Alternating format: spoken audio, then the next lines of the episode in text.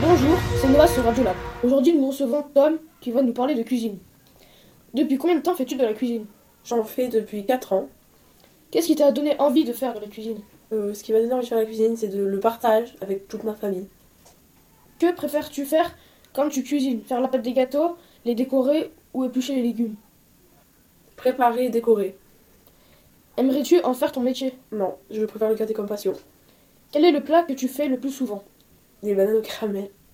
Quel est le plat que tu as réalisé et dont tu es fier Un tourneau de canard à, euh, à la sauce foie gras. Explique un petit peu euh, comment. Explique-nous euh, pourquoi c'est un. Père qui arrive bien, bien faire la, la cuisson du tourne-dos, s'il est trop cuit, il est pas bon.